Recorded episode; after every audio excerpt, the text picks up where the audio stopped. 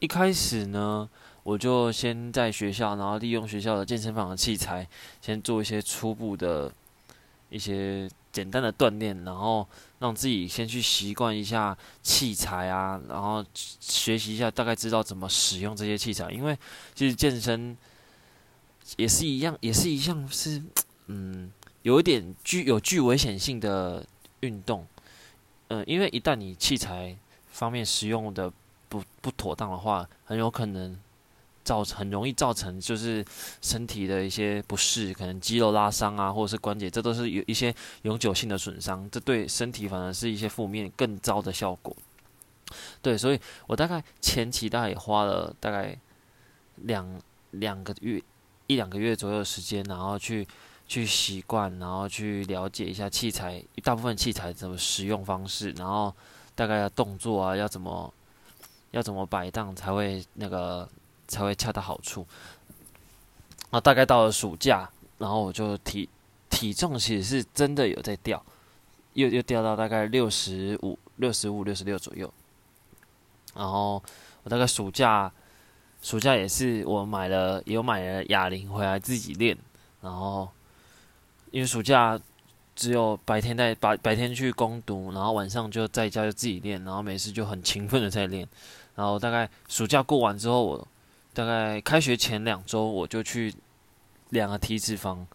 然后呃，因为我应该说，我大概在上学期末六月六月六月底的时候，我去学校保健室量体脂，大概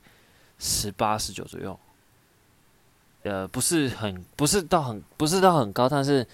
也不是一个很好看的一个数字。然后大概我开学前去量的时候，自己去外面量，然后量那种比较标、比较准确一点的，然后大概就落，它就显示落就是落在十二点八。然后其实让我非常的满意，因为其实自己每天在看自己的有镜子，然后都在自己对照自己的身、自己的身材比例，我觉得哎好像还不错。然后腹肌的线条啊也有慢慢在明显。也在出现了，这真的是让我比较开心的一件事。然后直到现在，嗯，体重不变，然后有因为持续健身了一段时间，然后也觉得自己好像可以，呃，有顺利的让自己的体态达到自己理想的效果。哦，然后我就更想要去挑战自己，所以我就下定一个决心，就是说。看可不可以持续健身，然后持健身，然后到明年呢，有没有机会去去参加大专杯的健体比赛，然后让自己挑战看看，然后尝试一些不同领域的表现，看自己能能不能就是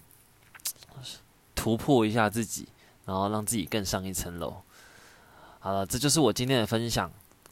期待我们下一集 Waiting for You 的节目哦，拜拜。